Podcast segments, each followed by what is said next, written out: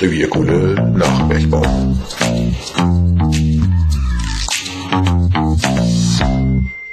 Glück auf und willkommen. Im folgenden Beitrag beschäftigen wir uns mit der Wirtschaft im Dritten Reich. Hierbei beleuchten wir die Rolle der Industrie und ihr Verhältnis zum NS-Regime im Allgemeinen und des Steinkohlenbergbaus im Besonderen. Das Thema Zwangsarbeit im deutschen Steinkohlenbergbau werden wir in einem weiteren Podcast behandeln. Der 1. Mai ist seinem inneren Sinn wiedergegeben worden. Und das ist der Grund, weshalb nun die Millionen Menschen in ganz Deutschland freudig hinausströmen.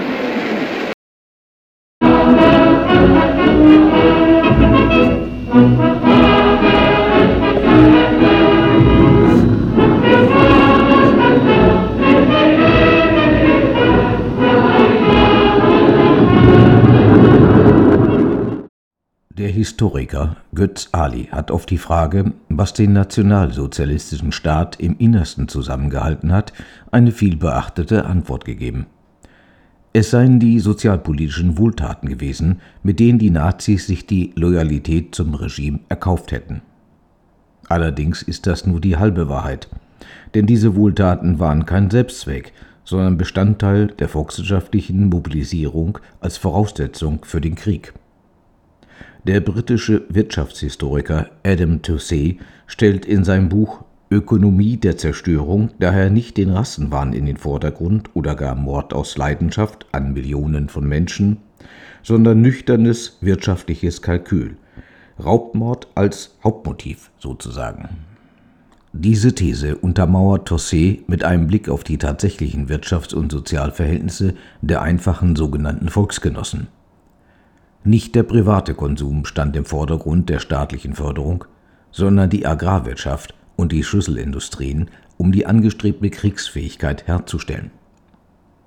Insgesamt manövrierte der NS-Staat im Fahrwasser einer überhitzten Konjunktur durch den Aufbau der Rüstungsindustrie, dem Bau der Autobahnen und dem Bau des Westwalls und anderer Maßnahmen bei gleichzeitig bestehender außenwirtschaftlicher Abhängigkeit sowie einem hohen Verschuldungsgrad. Wirtschaftliche Motive führten daher auch 1941 zum Angriff auf die Sowjetunion, um die Engpässe an Rohstoffen und Nahrungsmitteln im Reich zu beseitigen. So formulierte zum Beispiel der Staatssekretär im Reichsernährungsministerium SS-Gruppenführer Herbert Backe weil wir von Anfang an unsere ganze Ernährungswirtschaft darauf abgestellt haben, in einer kriegerischen Auseinandersetzung das Volk im Wesentlichen aus der deutschen Scholle zu ernähren, sind alle Maßnahmen seit 1934 praktisch als Maßnahmen für den totalen Krieg anzusehen. Es verwundert daher auch nicht, dass Backe den Tod von bis zu 30 Millionen Russen durch Aushungern in Kauf nahm. Hinzu kamen die Rassenideologie, der Judenhass und die vermutete westliche Überlegenheit, die vom kalkulierten Krieg schließlich zum fanatischen Durchhaltekrieg überging. Zum Schluss wurde schließlich an mehreren Fronten gekämpft, was 1945 zum Untergang führte. Vor diesem Hintergrund muss die Stellung der Industrie und insbesondere des Bergbaus im Dritten Reich eingeordnet werden. Hier stellt sich die Frage, war der Bergbau nur ein Rädchen im gut geölten Räderwerk der Kriegswirtschaft oder verfolgte Industrie und der Bergbau auch eigene Ziele? Wie standen die Zechenbarone und Industriellen zur NSDAP und insbesondere zur NS-Ideologie? Um die Antwort vorwegzunehmen, die Industrie und der Bergbau hat sich, von Ausnahmen abgesehen, zwischen 1933 und 1945 nicht mit Ruhm bekleckert.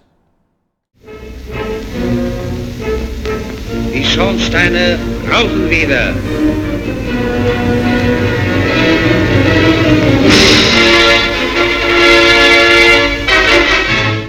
Aus den ehemaligen Bergwerksdirektoren wurden Betriebsführer. Sie folgten den Vorgaben des Regimes gerne. Alle Vorgaben wurden nach dem Führerprinzip von oben nach unten durchstrukturiert. Im Bergbau gilt wie in allen Bereichen der Wirtschaft nunmehr das Führerprinzip.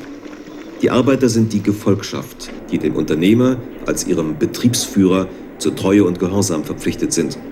Für die Arbeiter ein weiterer Schritt in die totale Abhängigkeit. Die gesamte Wirtschaft im Dritten Reich war in zwölf Hauptgruppen zusammengefasst. Die Reichsgruppen Bergbau und Industrie unterstanden Reichswirtschaftsminister Kurt Schmidt. Mit den Reichsgruppen Handwerk, Handel, Banken, Versicherung, Fremdenverkehr und Energiewirtschaft bildeten sie die Reichswirtschaftskammer. Mit dem sogenannten Wiederaufbaugesetz von 1934 wurden auch die bis dahin freien Wirtschaftsverbände aufgelöst. Die Reichsgruppe Industrie wurde von Gustav Krupp von Bohlen und Hallbach angeführt. Ab 1938 war Wilhelm Zangen, Generaldirektor der Mannesmann Röhrenwerke, Chef der Reichsgruppe Industrie. Obschon der Bergbau für die Kriegswirtschaft von enormer Bedeutung war, spielte er im Verhältnis zur Stahlindustrie und zu den anderen Reichsgruppen nur eine untergeordnete Rolle. Erst durch die Verordnung zur Erhöhung der Förderleistung und des Leistungslohns vom 2.3.1939 ging man stärker auf die Bedürfnisse des Bergbaus ein. Beteiligt waren an dieser Verordnung das Rheinisch-Westfälische Kohlensyndikat, die Preußag AG und die Deutsche Arbeitsfront. Zu dieser Zeit bestand Rohstoffknappheit, Arbeitskräftemangel und die Arbeitsmoral der Bergleute war im Keller. Helmut Hohmann, ein ehemaliger Bergmann aus Recklinghausen, schildert die damalige Situation so. Als der Kriegsausbruch da war und äh, man äh, sagte, unsere Söhne, unsere Brüder draußen an der Front äh, kämpfen für uns, äh, wir müssen für sie kämpfen. Wir müssen äh, die Heimatfront stärken. Wir müssen also mehr arbeiten. Jede Tonne Kohle, jeder Wagen Kohle, die Störung ausgefallen war, musste nachgearbeitet werden. Hier äh, merken wir zum ersten Mal die ungeheure Last auf äh, den Steiger, der gegenüber dem Führer des Betriebes nun seine Leistung nachzuweisen hatte eine Revierleistung nachzuweisen hatte, wie er nun unter dem ungeheuren Druck äh, diesen Druck weitergab auf den Kumpel.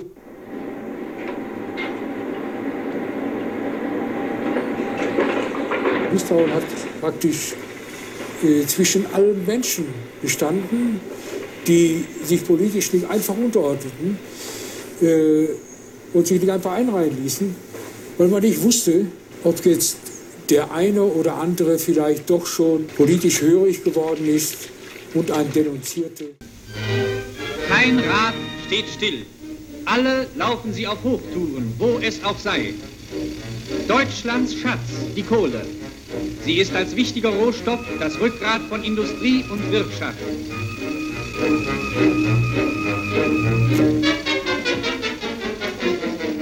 Arbeitsschlachten unter Tage.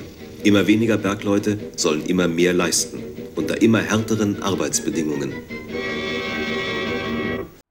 Mit dem Arbeitsordnungsgesetz von 1934 wurden die Bergwerksdirektoren zu Betriebsführern mit großen Vollmachten ausgestattet. Jegliche Opposition oder Streik sollte dadurch im Keim erstickt werden. Trotz der schlechten Lage der Bergleute gab es auf den Schachtanlagen gegenüber dem Regime oder gegenüber den Betriebsführern kaum nennenswerten Widerstand. Durch den von Hitler initiierten Vierjahresplan konnte die Förderleistung von 77 Millionen Tonnen Kohle im Jahre 1933 auf 127,6 Millionen Tonnen Kohle im Jahre 1937 gesteigert werden. Trotzdem konnten kaum neue Bergleute gewonnen werden denn der Bergmannsberuf galt als schmutzig, anstrengend und gefahrgeneigt. Die hohen Unfallzahlen, Grubenkatastrophen sowie die vielen Silikosekranken schreckten ebenfalls ab, sich im Bergbau zu bewerben. Diese Nachteile des Hauerberufes versuchte das NS-Regime durch kürzere Arbeitszeiten, gute Sozialleistungen und Spitzenlöhnen zu kompensieren. Es half wenig, denn die Arbeit in der Eisen- und Stahlindustrie wurde deutlich besser bezahlt.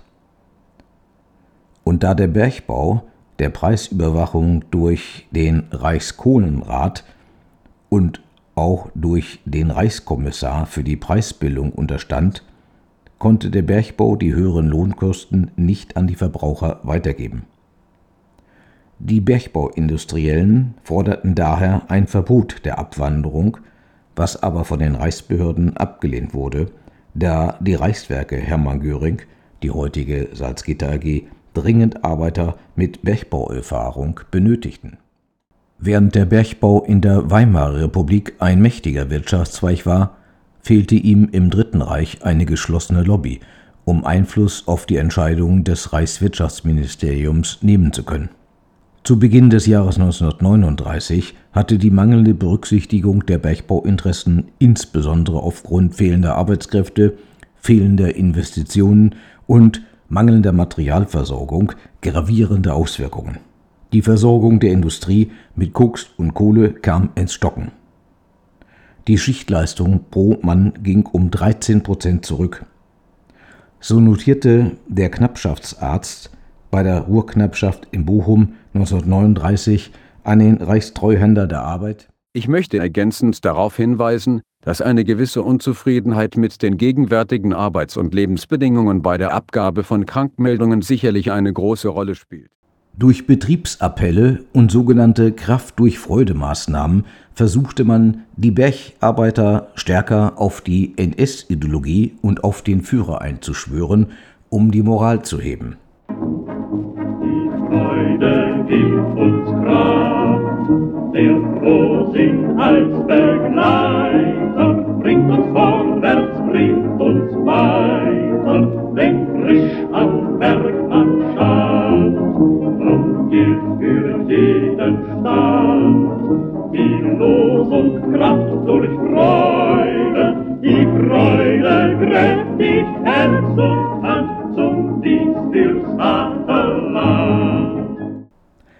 Der damalige Bergwerksdirektor der Schachtanlage Prosper Hahngel in Bottrop, Reckmann, nutzte die Betriebsappelle, um die Belegschaften nicht nur auf den Führer Adolf Hitler einzuschwören, sondern auch, um Überforderungen des Bergbaus an die Politik zu berichten. Die Bergleute wurden zu Frontsoldaten des deutschen Arbeitertums hochstilisiert. Die Resonanz blieb jedoch gering. Dann versuchte die Deutsche Arbeitsfront, die Arbeitsbedingungen unter Tage durch die Unterscheidung zwischen Einzel- und Kameradschaftsgedinge zu verbessern. Beim Kameradschaftsgedinge handelte es sich um einen finanziellen Aufschlag für die Mehrarbeit der individuell erbrachten Leistung. In einer Denkschrift aus dem Jahre 1938 forderte die Deutsche Arbeitsfront darüber hinaus warmes Essen unter Tage, Herabsetzung der Mieten, Verlängerung des Tarifurlaubs, Erhöhung des Kindergeldes und eine Erhöhung der Deputatkohlen. Die Zechenleitungen wurden als Antreiber und die Zechen als Knochenmühlen bezeichnet. Dr. Robert Ley, Reichstagsabgeordneter und Gauleiter Rheinland, später Reichsorganisationsleiter und Chef der Deutschen Arbeitsfront. Jeder fühlt sich als gleichwertiges Glied der großen deutschen Volksgemeinschaft, in der es nur einen Adel gibt, den Adel der Arbeit. Das waren erstaunliche Formulierungen, nachdem man 1933 die Gewerkschaften verboten hatten. Gustav Knepper, Vorstandsvorsitzender der damaligen Gelsenkirchener Bergbau AG, forderte daher auch die sofortige Einziehung dieser Hetzschrift gegenüber den Industriellen. Robert Ley, der damalige Führer der deutschen Arbeitsfront, zog daraufhin die Denkschrift umgehend zurück. Einer der wenigen Lichtblicke zur Arbeitserleichterung jener Tage bildete die Mechanisierung im Bergbau. 1942 erfand Konrad Grebe den Kohlenhobel. Dadurch konnte die Förderleistung enorm gesteigert werden.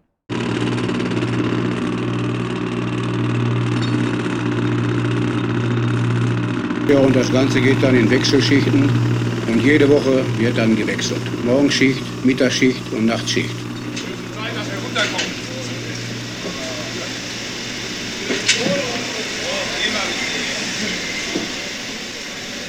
Die Morgenschicht beginnt um 6 Uhr. Dann fangen wir mit der Seilfahrt an. Die dauert etwa 20 Minuten.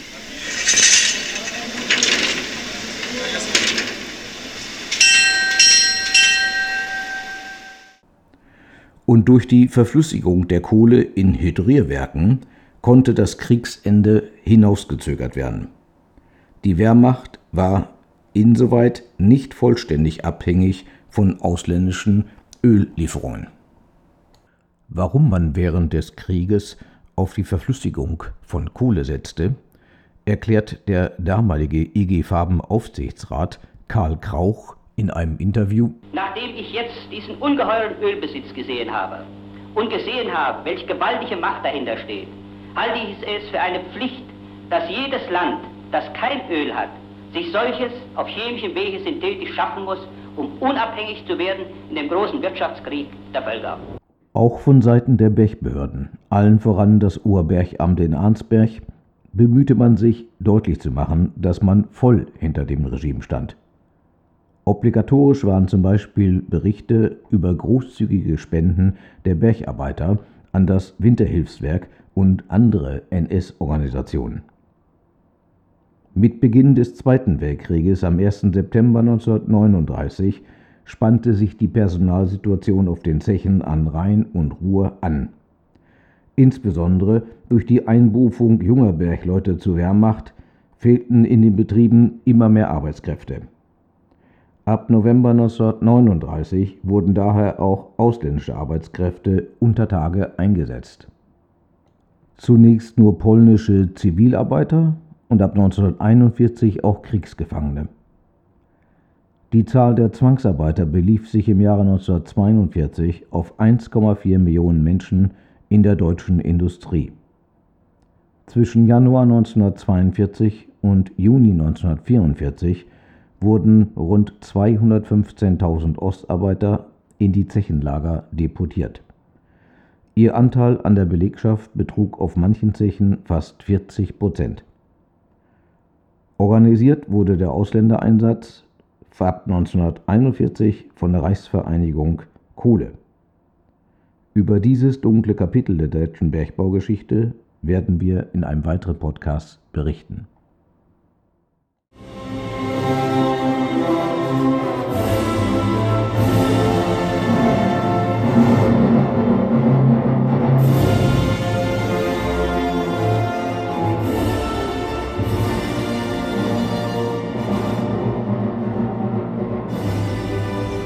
Das war eine Sendung von Revierkohle.